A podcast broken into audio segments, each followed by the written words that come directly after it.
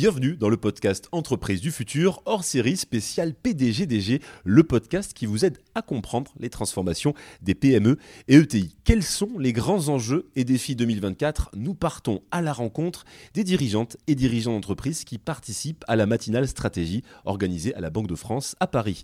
Et notre invité du jour, c'est Hubert Estour, directeur général de la société Entourage. On va parler ici d'emballage avec la société Entourage, concepteur, fabricant et distributeur d'emballage depuis 1745. Comment transformer au gré des époques pour répondre aux défis entrepreneuriaux et environnementaux C'est le programme de notre prochain échange.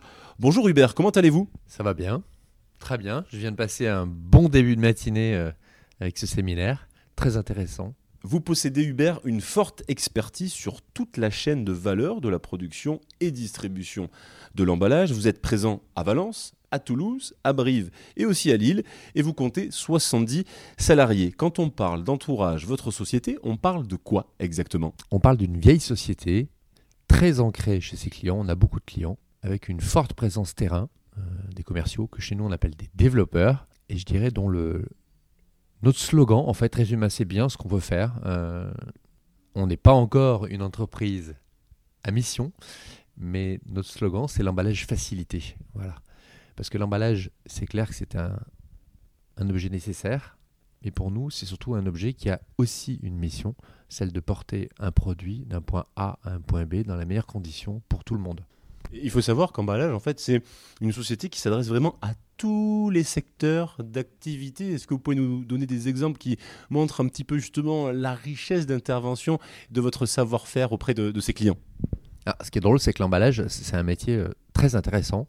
Euh, les gens qui ont bossé chez nous souvent disent, quand ils partent, souvent à la retraite, qu'ils se sont jamais embêtés. Alors, comme clientèle, on peut avoir. Notre première clientèle, c'est l'aéronautique. Voilà, les sous-traitants, premier, deuxième rang.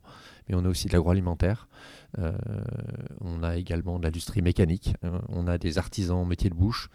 On a tout un tas de choses. En fait, tous les produits fragiles qui voyagent sont des produits qu'il faut emballer pour les protéger et les amener de la meilleure manière d'un endroit à un autre. Et vous êtes capable d'adresser des formats d'emballage euh, très spécifiques euh, et, qui peuvent être euh, différents les uns des autres. Vous parlez de métier de bouche, vous parlez de l'aéronautique. J'imagine qu'effectivement, on n'est pas du tout sur les mêmes formats et aussi les mêmes façons de protéger.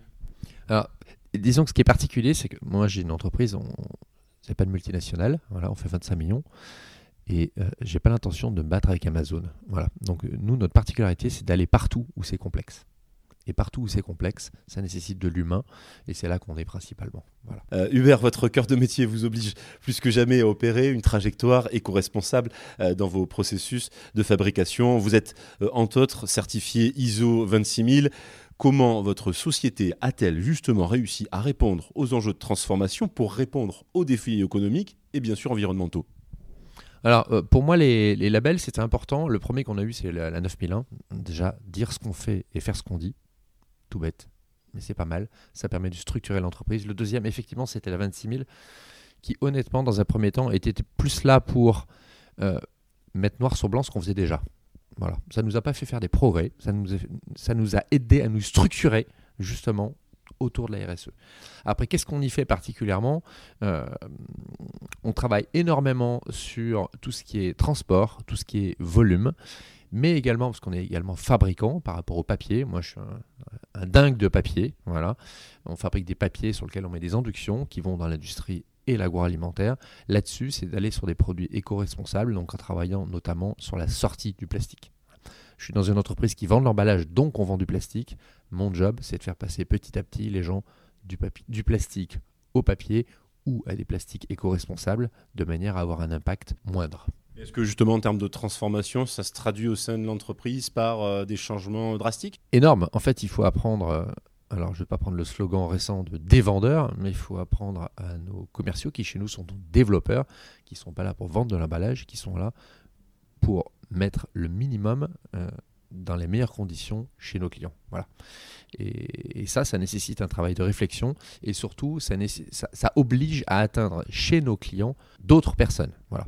On travaille beaucoup maintenant sur l'analyse, l'analyse de comment travaillent les gens pour leur présenter comment eux-mêmes travaillent. Ensuite, on leur demande leurs objectifs et enfin on fait la proposition. Voilà, ce qui est un peu euh, exactement l'inverse de ce qui s'est fait pendant très longtemps dans la distribution technique. Aujourd'hui, pour vous donner une idée, il y a un peu plus de 50% des produits que l'on vend qui sont conçus chez nous. Voilà, parce que la conception permet l'économie. On parle de transformation, on va bien sûr parler d'innovation, puisque l'innovation depuis 1745, vous en avez euh, bien sûr naturellement fait beaucoup. L'innovation est une composante clé de votre entreprise. L'emballage du futur Uber, c'est quoi?